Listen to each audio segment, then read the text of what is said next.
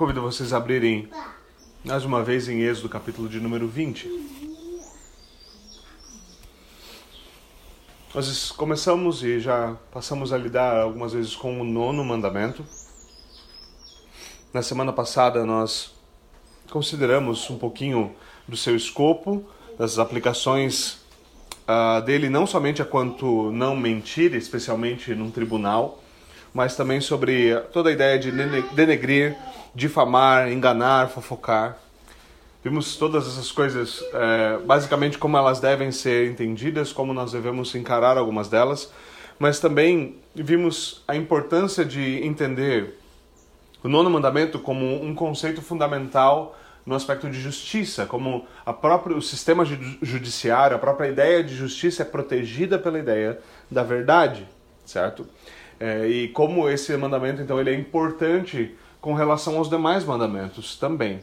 Agora, hoje, então, o meu objetivo é que nós possamos considerar alguns outros aspectos, algumas outras implicações importantes, naturalmente, desse mandamento. Mais uma vez, nosso texto é o mesmo, o mesmo Êxodo 20, do versículo 1 até o versículo de número 16. Vamos ler e então vamos orar para que possamos considerar a palavra de Deus. Assim diz o Senhor. E Deus falou todas essas palavras. Eu sou o Senhor, o teu Deus, que te tirou do Egito, da terra da escravidão. Não terás outros deuses além de mim. Não farás para ti nenhum ídolo, nenhuma imagem de qualquer coisa na terra, nos, nos céus, na terra ou nas águas debaixo da terra. Não te prostrarás diante deles, nem lhes prestarás culto, porque eu, Senhor, o teu Deus, sou Deus zeloso, castigo os filhos pelos pecados de seus pais até a terceira e quarta geração daqueles que me desprezam, mas trato com bondade até mil gerações aos que me amam e obedecem aos meus mandamentos. Não tomarás em vão o nome do Senhor, o teu Deus, pois o Senhor não deixará impune quem tomar o seu nome em vão. Lembra-te do dia de sábado para santificá-lo. Trabalharás seis dias e neles farás todos os teus trabalhos, mas o sétimo dia é um sábado dedicado ao Senhor, o teu Deus. Nesse dia não farás trabalho algum, nem tu, nem teus filhos ou filhas, nem teus servos ou servas, nem teus animais, nem os estrangeiros que moram nas tuas cidades. Pois em seis dias o Senhor fez os céus, a terra, o mar e tudo que neles existe, mas o sétimo dia ele descansou. Portanto, o Senhor abençoou o sétimo dia e o santificou. Honra o teu pai e a tua mãe, a fim de que tenhas vida longa na terra que o Senhor, o teu Deus, te dá. Não matarás, não adulterarás, não furtarás e não darás falso testemunho contra o teu próximo. Amém. Vamos orar. Senhor, nós rendemos graças ao Senhor, nós rendemos graças pela tua palavra disponível a nós. Nós pedimos que o Senhor abençoe a pregação da mesma, abençoe esse texto, os demais textos que serão citados que eles encontrem lugar no nosso coração, que eles nos afetem, que eles nos mudem, que eles nos levem ao arrependimento, nos levem à alegria, que eles nos levem ao encorajamento, nos levem à santificação. Que o Senhor opere em nós por meio da pregação, é o que nós te pedimos. Em nome de Jesus Cristo. Amém. Bom, meus irmãos, como nós vimos na semana passada, o nono mandamento ele apresenta então um conceito para nós, nos apresenta um, preceito bastante amplo, certo? Bastante amplo. A relação, uh, eu, desculpe, ele proíbe todo tipo, toda variação, toda forma de mentira, de engano, de trapaça. Tudo que é uma falta com a verdade é naturalmente proibida quando a mentira é proibida aqui.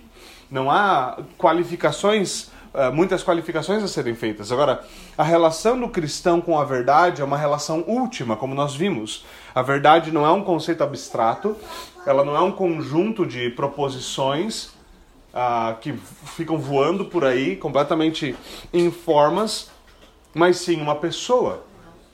A verdade se revelou, ela se revelou como uma pessoa, como Jesus Cristo, aquele que é o fundamento de toda a verdade, aquele que é o criador de toda a realidade. Logo, nosso relacionamento com a verdade, como nós vimos, é algo pessoal. E esse relacionamento pessoal deve determinar a maneira como nós vivemos em diferentes áreas, em diferentes situações. Isso é que relacionamentos fazem, relacionamentos são determinantes. Agora, além desse relacionamento com a verdade, nós vimos que a relação com a mentira também é uma relação pessoal. Ela é uma relação paternal. A mentira tem um pai, é o que a Escritura nos diz, esse pai é o diabo, e todos aqueles que vivem em relação com a mentira têm então uma afiliação com aquele que é o pai da mentira. Isso deve ser claro o suficiente para nós. Como diz o apóstolo Paulo, e é por isso que ele ordena essas coisas, ele diz que nós devemos abandonar a mentira e falar a verdade.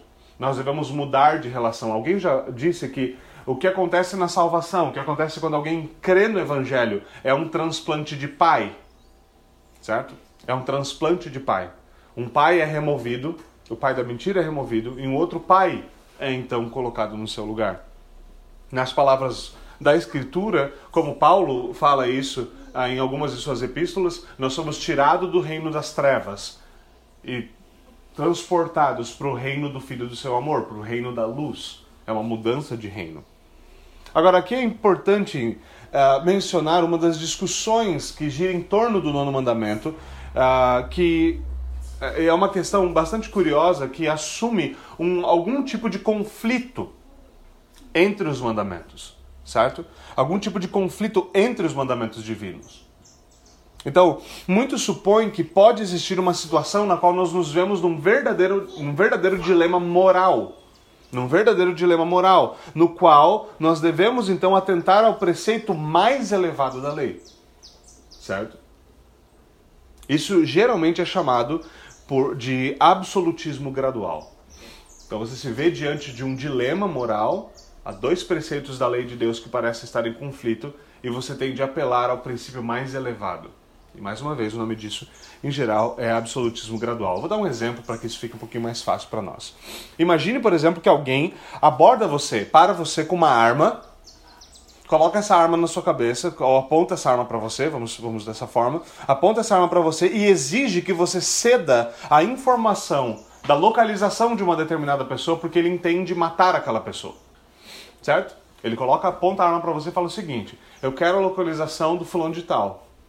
Que eu quero matar o fulano de tal, eu quero a informação e você vai me dar. O que eu faço agora? O que eu faço agora?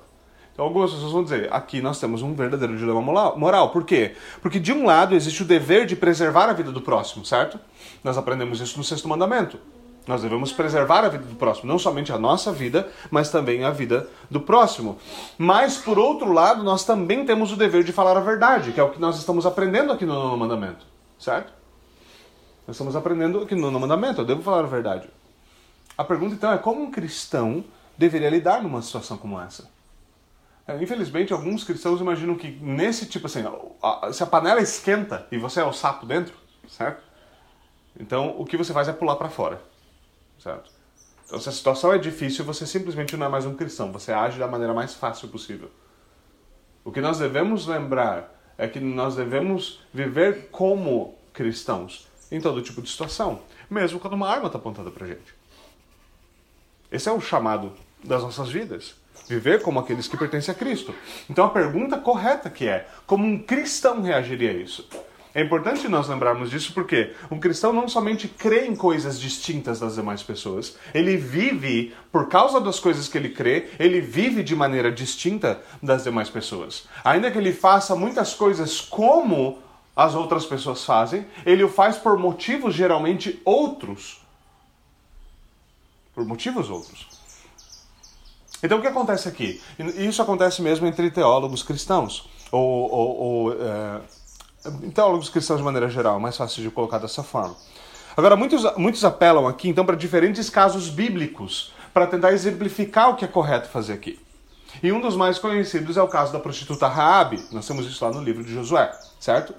Então, o que acontece? Os espias recorrem a Raabe, a dois espias estão entrando em Jericó para espiar Jericó, saber como é que eles vão invadir aquilo, como é que eles vão tomar aquela cidade. O Senhor deu a eles aquela cidade, certo? Eles se refugiam na casa, são dois espias, se refugiam na casa de Raabe, Raabe é uma prostituta, certo? E então Raabe faz um pacto com eles, fala: "Eu vou esconder vocês". Mas o que acontece então é que Raabe mente para o rei de Jericó sobre a localização e o paradeiro ou de onde vêm os espias.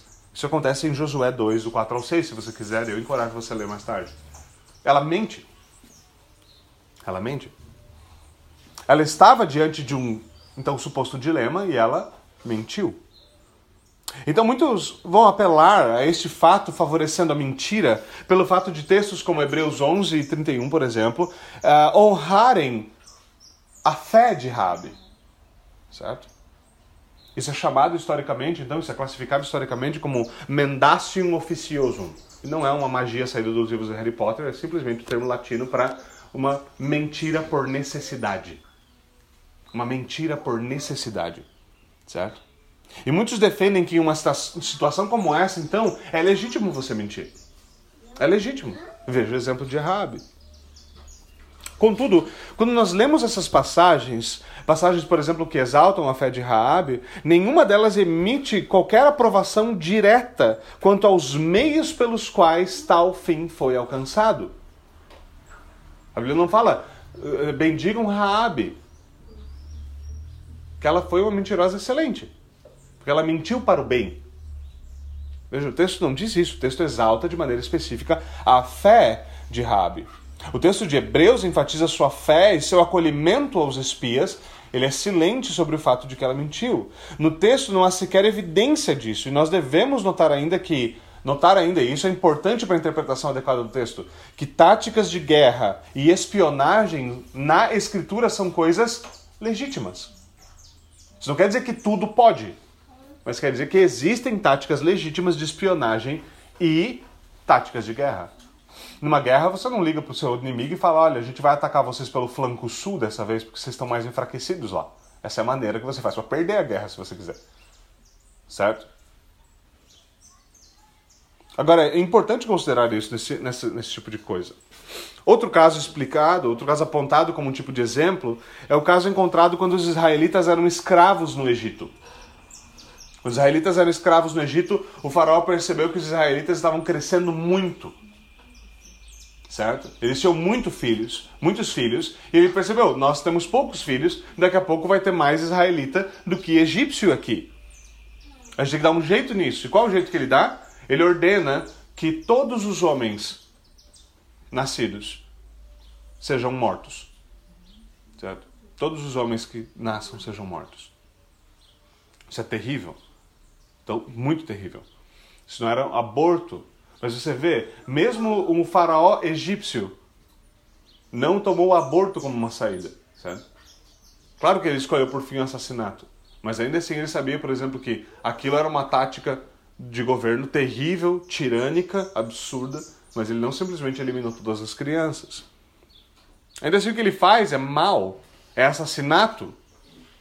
E ele ordena às parteiras que o façam. Agora, haviam duas parteiras chamadas Cifrá e Puá. Esses nomes, obviamente, são, são, são diferentes, são nomes, uh, uh, são nomes antigos. Eles foram orden... Elas foram ordenadas ao, pelo faraó a matar os meninos recém-nascidos. E o texto nos diz que elas desobedeceram a ordem do faraó. Então elas são intimadas à corte. E note que quando elas são intimadas à corte, isso acontece no capítulo 1 de Êxodo, quando elas são intimadas à corte, são interrogadas, elas respondem a seguinte, ela responde da seguinte forma: que as mães hebreias são cheias de vigor e dão à luz antes das parteiras chegarem.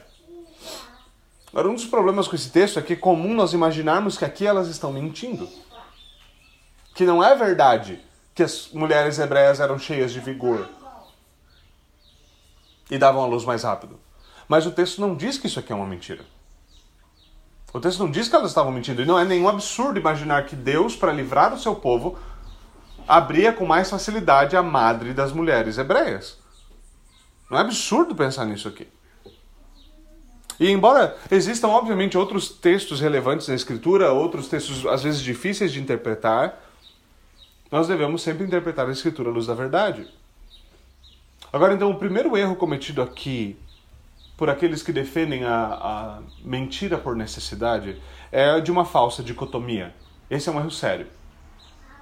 É uma falsa, é uma, é uma falsa dicotomia. Apresentam-se duas alternativas como se só essas duas alternativas fossem possíveis. Certo? Isso é um problema. Quem disse, quem disse que a única possibilidade aqui seria dizer a verdade em detrimento do próximo e dizer, ah, ele está lá, a rua dele é a, a rua Concórdia, não sei, certo?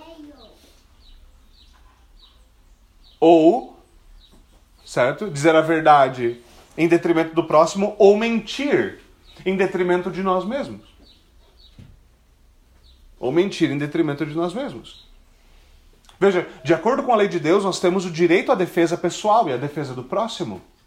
É legítimo esse direito.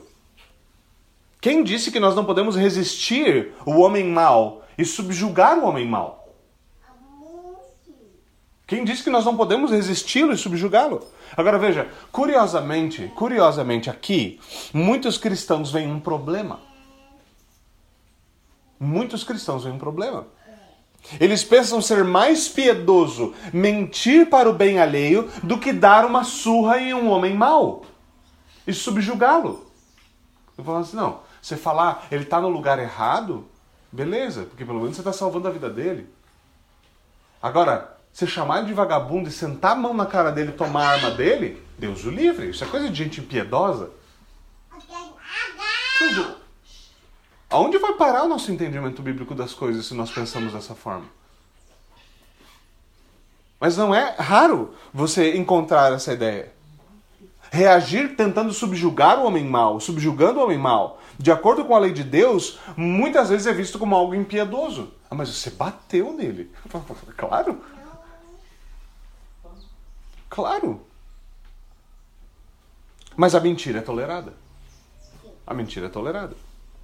Imagine só se nós supormos que, ao tentar dominar esse homem, que intenta o assassinato de alguém, nós vamos tomar a arma dele e acabamos atirando nele e matando essa pessoa. Pastor, mas agora você é um assassino? Não. Agora eu sou um herói? Agora eu sou um herói? A lei de Deus louva a atitude, tal atitude, de defender a vida de alguém. Isso é amor segundo as Escrituras. Mas nós preferimos criar um falso padrão e uma falsa ética que contradiz a palavra de Deus, a fim de tornar as coisas mais fáceis para nós. Mas há mais ainda aqui. Há mais. Imagine que não há como você subjugar esse homem mau. Não há como você tirar a arma dele e rendê-lo. Você não consegue fazer isso. Não tem como você fazer isso. Então você teria de dizer a verdade? A resposta é sim. Qual a verdade? Qual a verdade? A verdade, de acordo com a palavra de Deus, deveria ser a seguinte: eu amo meu próximo e eu não vou ceder a informação. Que essa é a verdade. Agora, a pergunta que se levanta, e obviamente o impulso natural do homem é dizer, pecador é dizer, espera aí, mas agora é a minha vida que está em jogo. Agora é a minha vida que está em jogo. A arma está apontada para mim. E, sim, exato. Exato. Sabe qual é o nosso grande problema com isso? O nosso grande problema com isso é que nós assumimos que o amor ao próximo jamais poderá exigir algum sacrifício real da nossa parte.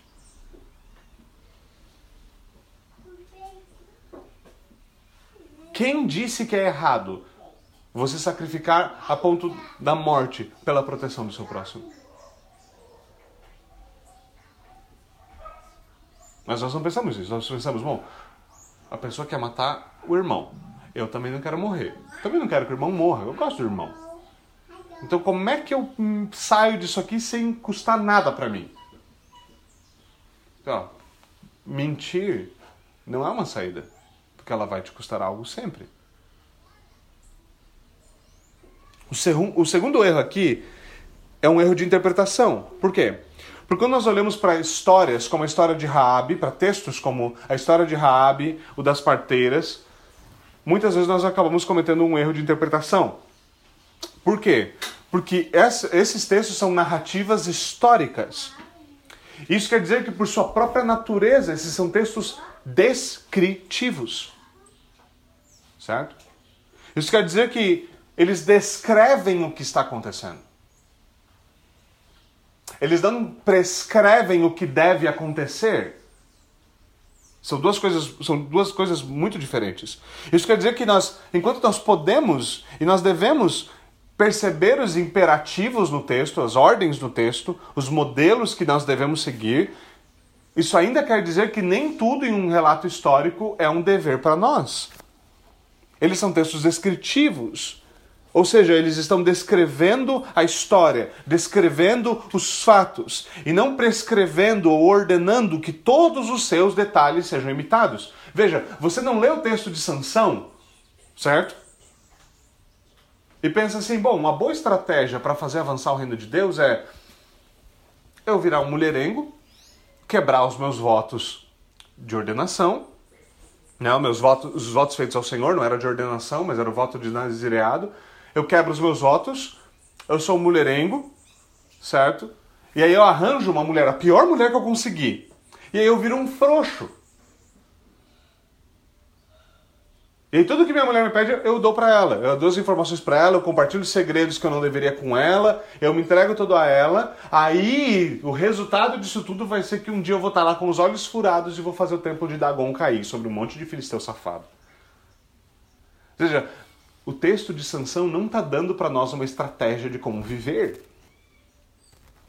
Textos como esse estão nos mostrando o seguinte: que apesar, apesar do pecado, o Senhor triunfa. Textos como esse estão nos mostrando que na história da redenção há vários exemplos de como Cristo seria, de como Cristo venceria os seus inimigos. Vários exemplos do sacrifício de Cristo, e a morte de Sansão é um exemplo desse sacrifício. Mas o que é importante notar na história da redenção é que todos esses sacrifícios, eles não eram perfeitos, eles não eram suficientes. Todos esses sacrifícios, todas essas histórias redentivas nos lembram que ainda era necessário vir aquele que executaria o ato definitivo, decisivo e último de redenção. E esse é Jesus Cristo. Todos os outros são sombras do Salvador, mas Cristo é o próprio Salvador. Então nós olhamos para eles como figuras de Cristo, mas você vê, não é Cristo. Eles são pecadores, eles são fracos. Cristo não. Então eles não devem ser imitados. Nós devemos olhar para aquilo como uma prescrição e pensar, vamos seguir detalhadamente. O texto de Rabi, por exemplo, não deve nos prescrever, nós não devemos tirar de lá a prescrição de que sempre que for necessário ter algum uh, salvar alguém, tudo bem, nós mentimos. Não é, não é isso que o texto ensina. E nós precisamos atentar para essas coisas. Não há tal coisa qual um dilema real entre esses mandamentos. O que há é obediência simples. Às vezes ela é difícil, mas ainda assim ela é simples. Não mentir continua significando não mentir. E não matar continua significando não matar. E poder se defender vai continuar significando poder se defender. Agora, além disso, é importante nós falarmos sobre também um pouquinho sobre privacidade e autogoverno. É importante notar que o texto também não indica, certo, que o mandamento não nos diz que nós devemos ser coniventes com o crime intentado. Certo? Nós não devemos ser coniventes com o crime intentado. Esse é um princípio muito importante aqui, Veja, é sim nosso dever proteger o outro e falar a verdade. Certo? É dever nosso fazer tal coisa. Mas isso não quer dizer que nós devemos, por exemplo, dizer qual é a localização da pessoa. Dizer a verdade não inclui isso, como eu já dei no exemplo. Isso quer dizer que no nono mandamento, o nono mandamento aqui, quando ele nos diz e nos ordena dizer a verdade, ele não exige a renúncia da privacidade. Ele não exige a renúncia da privacidade. O nono mandamento não diz que você deve dizer tudo o que você sabe, toda a verdade sobre qualquer coisa acerca de você ou de outra pessoa, sempre que isto lhe for perguntado. O nono mandamento não, não renuncia a isso. John Murray tem um livro, foi, acabou de ser lançado pela editora Monergismo, chamado Princípios de Conduta. Ele é um livro sobre ética cristã, um excelente livro sobre ética, diga-se de passagem. E num trecho ele diz o seguinte, falando sobre essa realidade, ele diz que é verdade que a Escritura garante a ocultação da verdade daqueles que não têm direito a ela. A Escritura garante a ocultação da verdade daqueles que não têm direito a ela. Não se pode tentar a Deus, por exemplo, nesse caso do exemplo que eu dei, né? Não se pode tentar a Deus e dizer a verdade sobre a localização da pessoa em perigo, porque nós imaginamos que se eu disser a verdade é dever, de, é dever da pessoa de Deus agora proteger aquela pessoa. Isso é tentar a Deus. Você tem o direito à privacidade de dizer: não, eu não vou dizer. Não, eu amo meu próximo, eu não vou falar. Não, eu não vou dar, o, dar o, a informação. Não, não é da sua conta. Esse princípio de privacidade é extremamente importante. Ele, salvaguarda, ele é uma salvaguarda sobre, nós, sobre quem nós somos, sobre as nossas coisas, sobre as nossas vidas. Ele é um princípio muito importante e há muito tempo já ele foi incorporado nas leis aqui no Ocidente, certo? Por causa da influência cristã, naturalmente. Isso inclui até mesmo a nossa Constituição, por mais uh, que eu tenha críticas severas a ela, a nossa Constituição, no artigo 5 inciso 63, ele nos diz que ninguém é obrigado a testemunhar contra si mesmo. Nós conhecemos isso dos filmes, certo? Existe uma coisa chamada o aviso de Miranda. Aviso de Miranda. O aviso de Miranda, é, é, esse nome é por causa de um, de um grande caso nos Estados Unidos, acho que lá na década de 60, é, no qual Miranda o estado de Arizona entrou com uma ação contra esse tal de Miranda. E, é, e, tem toda uma história, obviamente, por trás disso, mas o aviso de Miranda é aquele que nós reconhecemos nos, nos filmes, quando é dito o seguinte: você tem o direito de permanecer calado. Esse é o aviso de Miranda. Você tem o direito de permanecer calado. Nós temos isso na nossa própria Constituição. Você não é obrigado a testemunhar contra si mesmo. Isso é extremamente importante. É bem assustador quando você olha a quantidade de vezes que pessoas testemunham e o seu testemunho é virado contra ela mesma. Certo? A pessoa dá o testemunho e aquele testemunho é torcido contra ela mesma e acaba que ela é que tem problemas. Mesmo que ela possa não ter feito nada. Se a gente imaginar que isso não acontece, a gente está vivendo um mundo de fantasia. Isso acontece. Certo? Isso nos ajuda a perceber que, obviamente, a pessoa pode confessar o crime ou confessar o pecado no caso de, um, de, um, de uma situação eclesiástica. Ela tem o direito de fazer, ela pode fazer isso. Mas ninguém pode obrigá-la a confessar. Ninguém pode obrigá-la a testemunhar contra si mesmo. Isso é uma violação do direito de privacidade dela. Aquele que está fazendo a acusação é que tem o dever de provar. Você é inocente até que se prove o contrário. Esse é o princípio fundamental. Certo? E isso tem aplicações mais longínquas também. Por exemplo, a ideia de que uh, alguém possa usar o detector de mentiras em alguém. Já parou para pensar como um cristão pensa sobre detector de mentiras? Sobre aqueles, é, é, aquelas injeções para falar a verdade. Bom, se você é colocado nessa situação, te fazem perguntas, certo? E você é obrigado a responder e aquele negócio vai dizer que você está mentindo ou está falando a verdade, você é obrigado a testemunhar contra si mesmo. Como nós pensamos sobre isso? Curioso, né? Isso também se aplica a situações mais simples. Certo?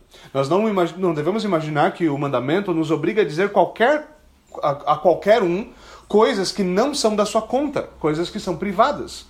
A Escritura trata esse tipo de intromissão na vida alheia como pecado.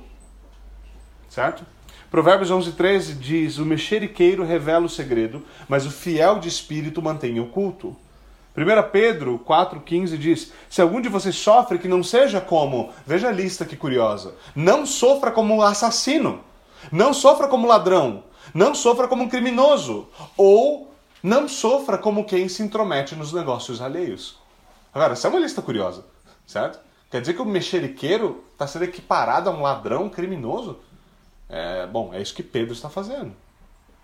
Paulo diz, em 2 Tessalonicenses, nós ouvimos que entre vocês existem alguns eh, ociosos, não trabalham, não fazem algo produtivo, não obedecem à palavra de Deus. Do contrário, andam se intrometendo na vida alheia. Essas coisas são destacadas para nós como mentiras. Agora, o que é triste é que cristãos da igreja muitas vezes pecam nisso. Por quê? Nós somos uma igreja, família de Deus, nós somos todos irmãos em Cristo. Então deixa eu meter meu nariz onde eu não sou chamado. Certo? Nós, nós achamos que isso é um argumento legítimo. Né? Isso é um tanto quanto absurdo. Então muitas pessoas fazem isso. Alguns falam mais do que deveriam e outros querem saber mais do que é apropriado. E as duas coisas, deixe-me ser claro, são um problema. Porque raramente isso é visto como pecado. E ainda assim, uma resposta como: irmão, isso não é da sua conta. Por mais piedosamente, por mais gentil que você diga, por mais graciosa que seja essa resposta, irmão, isso não é da sua conta. Isso é visto como? Como impiedade. É visto como impiedade. Não, aquele irmão é grosso. O que será que aquele irmão está escondendo? Ah, esse irmão eu não sei, viu? Esse irmão está exercendo o direito dele. E você está tá ultrapassando o seu direito. Aqui nós devemos aprender a reagir piedosamente à intromissão dos outros, certo? Se alguém se mete nas coisas, você não pode erguer essa pessoa no grito, obviamente. Você deve responder piedosamente. Mas nós também temos de aprender aqui do outro lado a ser zelosos. Lembrem-se, na semana passada eu falei sobre como o, o nono mandamento protege a nossa reputação e a reputação dos outros. Certo? Uma das maneiras como muitas pessoas degridem a própria reputação é como? Dizendo sobre si coisas que elas não deveriam dizer a qualquer pessoa. Nem todo mundo é de confiança para você colocar a sua vida na mão dela. Sabe aquelas pessoas que elas contam tudo o que acontece com ela para todo mundo e daqui a pouco ela fica se perguntando por que todo mundo sabe da vida dela e por que ela é mal falada. Infelizmente você tem uma parcela de culpa nisso. Você deveria ser sábio. E deveria saber que deveria falar menos. Deveria saber que há certas coisas na sua vida que você não deve entregar para todo mundo. Isso pode ser mal entendido, mal interpretado. A pessoa pode ser simplesmente desonesta e torcer aquilo. E nós devemos ser sábios. Porque enquanto existem pessoas que falam demais, sempre existem aqueles que querem informação para usar da maneira inadequada. Nós devemos cuidar para não denegrir os outros, como nós já aprendemos, mas também nós devemos cuidar se nós estamos denegrindo a nós mesmos da maneira como nós estamos tratando as coisas. Se nós realmente cremos que em dada situação nós podemos ajudar o nosso irmão, certo? Porque às vezes, às vezes o que é entendido como intromissão, certo? O que é entendido como intromissão é um desejo sincero de ajudar. O problema é que às vezes a gente quer ajudar e não sabe como fazer a coisa direito.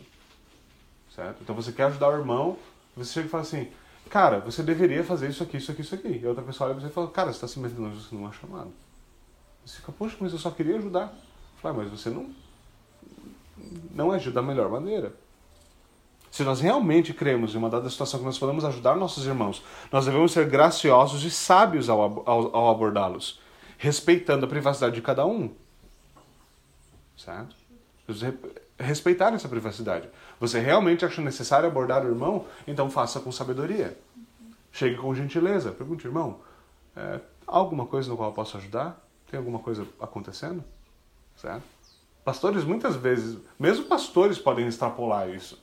Certo? Mas é uma coisa que sempre me assustou muito quando a gente visitava outras igrejas, né? ou quando a gente acaba acontecendo de visitar outra igreja, é de repente brota uma pessoa do nada, super amigável, então, para aqueles de vocês que são menos, é, mais introvertidos, sabe como desesperador é de repente surgir uma pessoa que você nunca viu na vida e começar a falar um monte com você, certo? E a pessoa começa a tagarelar, começa a, não, porque a igreja é muito boa, porque o pastor é amava, blá, blá, blá, blá, toda aquela coisa. E ela fala, ah, onde você mora? Qual o número do seu telefone? Qual a data do seu nascimento? A gente pode fazer uma visita essa semana na sua casa? Você quase está em desespero, certo? Você não quer que as pessoas sabe, entrando com uma equipe da SWAT dentro da sua casa para fazer uma visita pastoral. Né? Mas às vezes nós achamos que isso é algo bom. Uma das coisas que a gente tenta fazer objetivamente aqui na igreja é não tentar assustar as pessoas. Não botar para correr. Agora, curiosamente, tem pessoas que já estão tão acostumadas a isso que elas estão esperando isso. Que você as assalte, certo? As suas informações tão cedo, elas coloquem o pé porta dentro. Então nós devemos ser cuidadosos com isso, certo? Nós devemos ser cuidadosos com isso. Nós devemos ser sábios em como nós vamos chegar nos irmãos e estender ajuda. E mais importante que isso, nós não devemos imaginar que se em dada situação o irmão não nos procurou, há algum problema nisso, certo? Porque às vezes a gente fica com esse sentimento, né? Ah, a pessoa estava com problema, mas ela não veio me procurar. Meu, que coisa absurda, não tem nada de absurdo. Tem o direito dela, procurar quem ela quiser para procurar ajuda. Certo? E aqueles de nós que realmente precisam de ajuda de conselho devem procurar. E devem ser sábios na hora de escolher conselho e ajuda. Se você é tolo na hora de escolher alguém para te aconselhar, você vai colher os frutos disso. Essa pessoa pode levar a informação para outro lugar, ela pode te dar um péssimo conselho. Há várias coisas envolvidas. Você deve ser sábio na hora de selecionar tal pessoa, mas ninguém pode obrigá-lo a selecionar a pessoa certa. Certo? Nunca sou eu. Entende? Isso não pode ser feito. Aqui nós ainda temos um direito legítimo, então, à confidencialidade. Existe tal coisa. Isso não se aplica apenas a amigos preparando uma festa surpresa para alguém, certo? Então você fala, eu não vou dizer o que está acontecendo. Mas também aos trabalhos que exigem tal coisa. Por exemplo, médicos, advogados, pastores também, certo? Eles têm o dever, pastores, por exemplo, têm o dever de confidencialidade. Esse dever, naturalmente, não é absoluto. Um pastor, por exemplo, vai partilhar com um consistório, ele vai guardar isso para si mesmo, certo? E o consistório também tem o dever de confidencialidade. Geralmente não é compartilhado tudo com o consistório, mas aquilo que é relevante, sem alimentar detalhes desnecessários, certo? Mas esse não é um dever absoluto. O pastor pode eventualmente usar isso como usar alguma situação na qual ele esteve como, como um exemplo, se ele ocultar os dados, se ele ocultar quem são as pessoas e tudo mais. Ainda assim, é muito sábio que ele peça aos envolvidos se ele pode fazê-lo. E também não é absoluto no caso, por exemplo, de impenitência contínua. Se há um caso de pecado com impenitência contínua, o pastor é, é dever do pastor informar a igreja sobre o caso, denunciar a disciplina eclesiástica motivo. Assim como se o pastor ouve a confissão de um crime, Pastor, houve a confissão de um crime. Ah, pastor, eu queria conversar. Estou sentindo um peso no meu coração. Certo? Eu achei que quando eu, tiver, quando eu escondi o cadáver ele ia sumir, mas não sumiu. Certo? Então o que o pastor deve fazer é pegar o telefone e ligar para a polícia. Certo? Isso sai da sua jurisdição legítima. Certo? Então, pastores não devem tramitar numa área na qual eles não têm. É, não têm jurisdição, não têm autoridade para tal. Certo? Eles devem recorrer à polícia. Ah, tudo bem, meu irmão, a gente vai continuar o aconselhamento, mas com, uma, com algumas barras de ferro entre nós. Certo? Sem problema algum. Deus o abençoe. Certo? Agora, esse direito de privacidade, é importante falar um pouquinho disso, ainda que brevemente, ele afeta outras esferas. Por exemplo, a esfera pública. A esfera pública. Muitas denúncias já foram feitas, um dos casos talvez mais famosos, talvez alguns de vocês conheçam, seja o do Edward Snowden, certo? Ele é hoje ainda é considerado o homem mais procurado do mundo. Se eu não me engano, hoje ele é refugiado na Rússia. Não exatamente o melhor lugar para você se refugiar se você roubou informação dos Estados Unidos, certo? Mas uh, ele é um daqueles. Existem outras denúncias sobre como agências estatais, no caso dele a NSA, certo? A Agência Nacional, a Agência de Segurança Nacional Americana, certo? Eles têm um sistema de vigilância global, ok? Foi-se o tempo no qual era apenas uma vergonha, uma desonra você abrir uma carta endereçada a alguém ou simplesmente ler o diário dessa pessoa. Certo? Hoje, muitos estão dispostos a abrir mão da sua privacidade em troca de uma falsa segurança oferecida por agências estatais, oferecidas pelo Estado.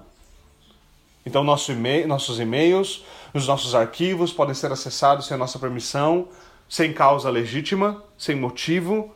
Há registro do nosso histórico de localização, os microfones dos nossos gadgets podem ser acessados remotamente, certo? Governos como o governo chinês exige que empresas e aplicativos repassem informações confidenciais sobre os usuários. É o que tem acontecido com a Xiaomi, com seus celulares e uma das grandes denúncias contra o aplicativo que agora está muito famoso, o TikTok. Chegou ao ponto de, uh, de, se eu não me engano, um senador americano aprovar, tentar pelo menos aprovar uma lei na qual é proibido, proibido para os integrantes do governo americano e seus, seus familiares terem um aplicativo no celular porque eles têm que deixar uma backdoor para que o governo chinês possa colher informações.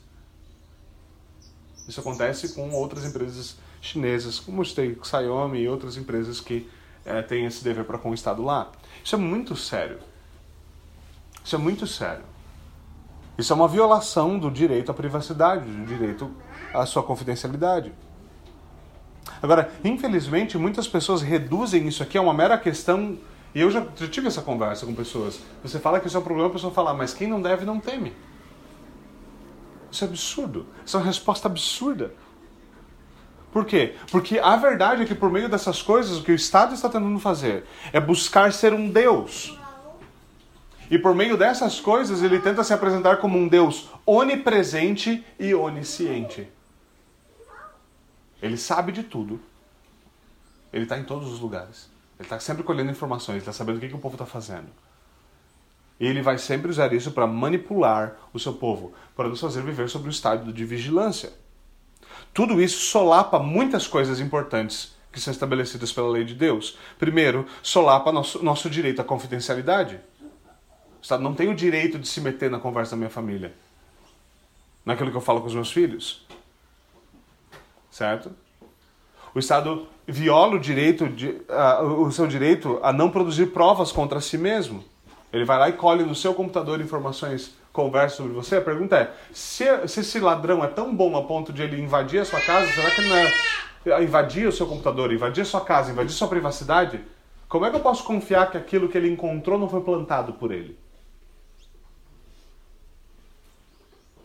Nós devemos abrir o olho para o fato de que tecnologia não é algo, não é algo confiável. Você já viu algum deepfake vídeo? Vídeo altamente manipulado? Você consegue fazer qualquer coisa.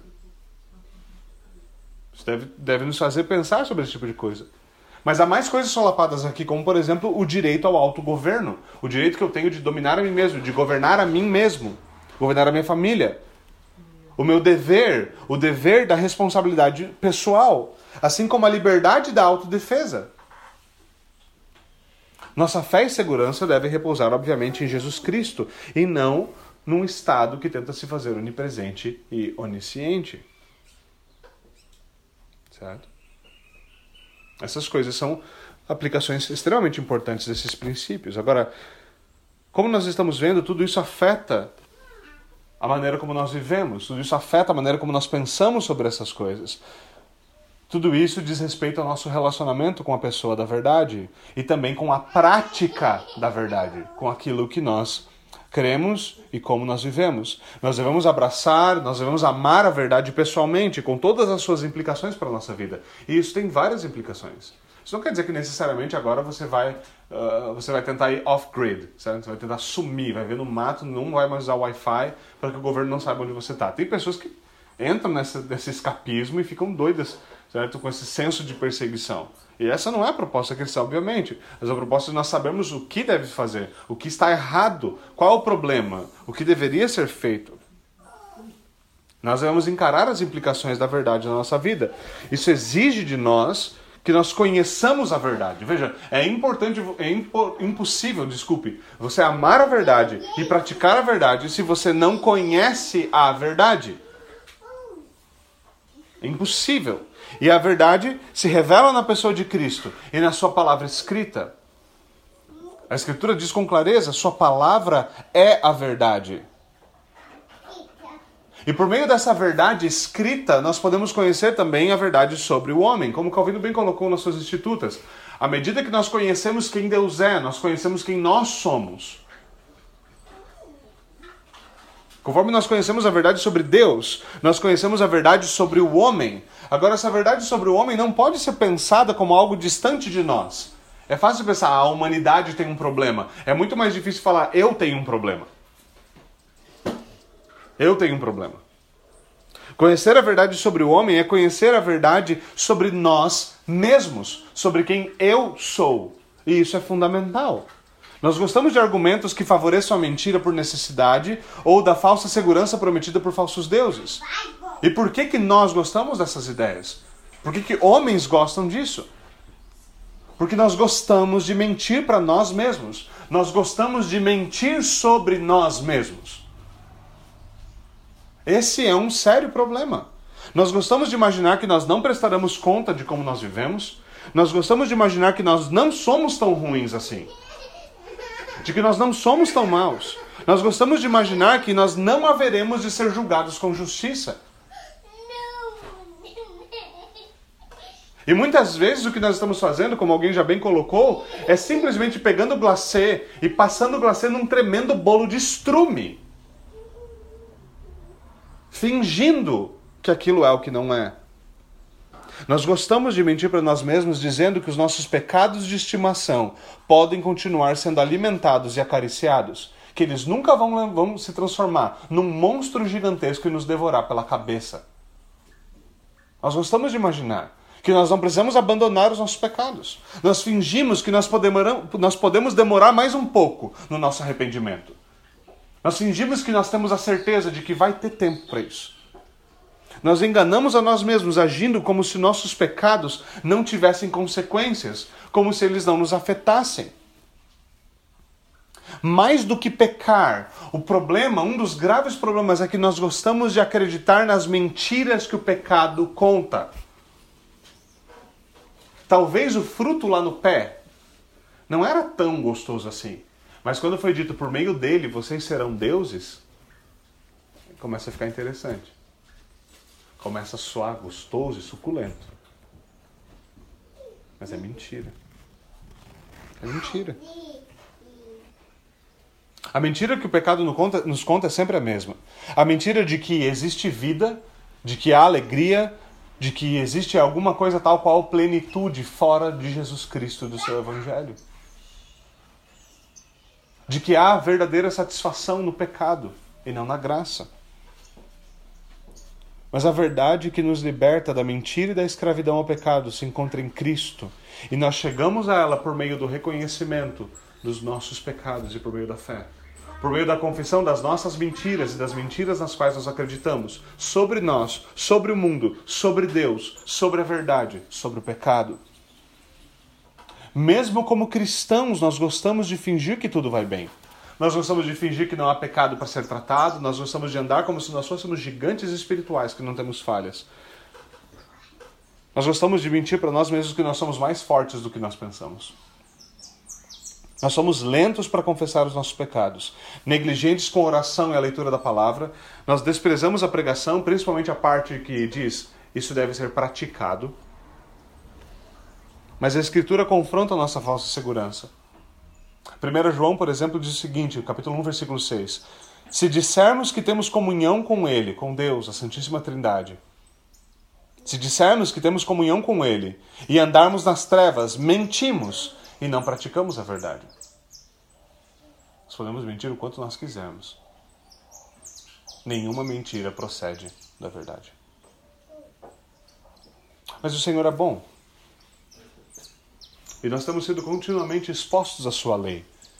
E a lei de Deus nos mostra o caminho da verdade, o caminho da vontade de Deus. Ele nos mostra o caminho da verdadeira santidade. Até mesmo uma parte da lei era chamada de Código da Santidade, no livro de Levítico.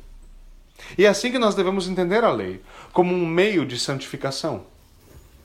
A lei é um meio de santificação. Por meio da lei nós conhecemos a vontade de Deus, a verdade que deve ser praticada, e nós podemos viver uma vida santa. Viver uma vida santa não é viver como pessoas intocadas, que não bebem, não fumam, não dão risada e não se mexem, basicamente. Viver uma vida santa é viver de acordo com a vontade de Deus, viver para a sua glória, satisfeitos, gratos, felizes por causa de quem ele é e de quem ele está nos tornando. Jesus, em sua oração sacerdotal, em João 17, ele ora a seguinte oração ao Pai. Ele pede ao Pai o seguinte: orando pelos seus discípulos e por nós, ele diz: santifica-os na verdade. Santifica-os na verdade. A tua palavra é a verdade. A tua palavra é a verdade. É por isso que nós devemos nos apegar à lei de Deus, porque ela nos mostra o caminho da verdade. Por isso nós devemos confessar os pecados que ela expõe e abandoná-los. E que nós devemos então confiar na verdade. Que verdade? A verdade que nos liberta da mentira, a verdade do Evangelho. Não a verdade que nós descobrimos, a verdade que se revelou a nós a verdade vinda dos céus, que criou os céus e a terra. A verdade que vinda dos céus se fez homem e habitou entre nós. Mais do que isso, a verdade que morreu no lugar de mentirosos. A verdade que morreu para que nós conhecêssemos a verdade. A verdade que morreu para que nós pudéssemos amar a verdade e viver a verdade. Vamos até o Senhor em oração. Senhor, nós Rendemos graças mais uma vez pela tua palavra, pela tua santa lei, pelas suas aplicações. Nós pedimos que o Senhor leve a tua palavra ao nosso coração e nos ensine a amá-la, nos ensine a nos apegar a ela. Nos ensine, Senhor, a praticá-la. Não nos deixe, Senhor, viver como hipócritas e viver em mentira, enganando nós mesmos sobre nossa condição de cristãos, enganando nós mesmos com as mentiras do pecado. Ajuda-nos, Senhor, a confessá-los, a viver em verdade, a ser honestos conosco sobre nós mesmos. Nos ensina, Senhor, a nos apegar ao Teu Evangelho, a amá-lo, de tal forma que ele nos revele a nós mesmos e nos apresente como nós somos ao Senhor, como pecadores. Nos apresente diante do Seu Filho, para que nós sejamos pecadores então perdoados e pecadores aceitos. Por favor, Senhor, age em nós pela tua palavra espírito, é o que nós te pedimos em nome de Jesus Cristo. Amém e amém.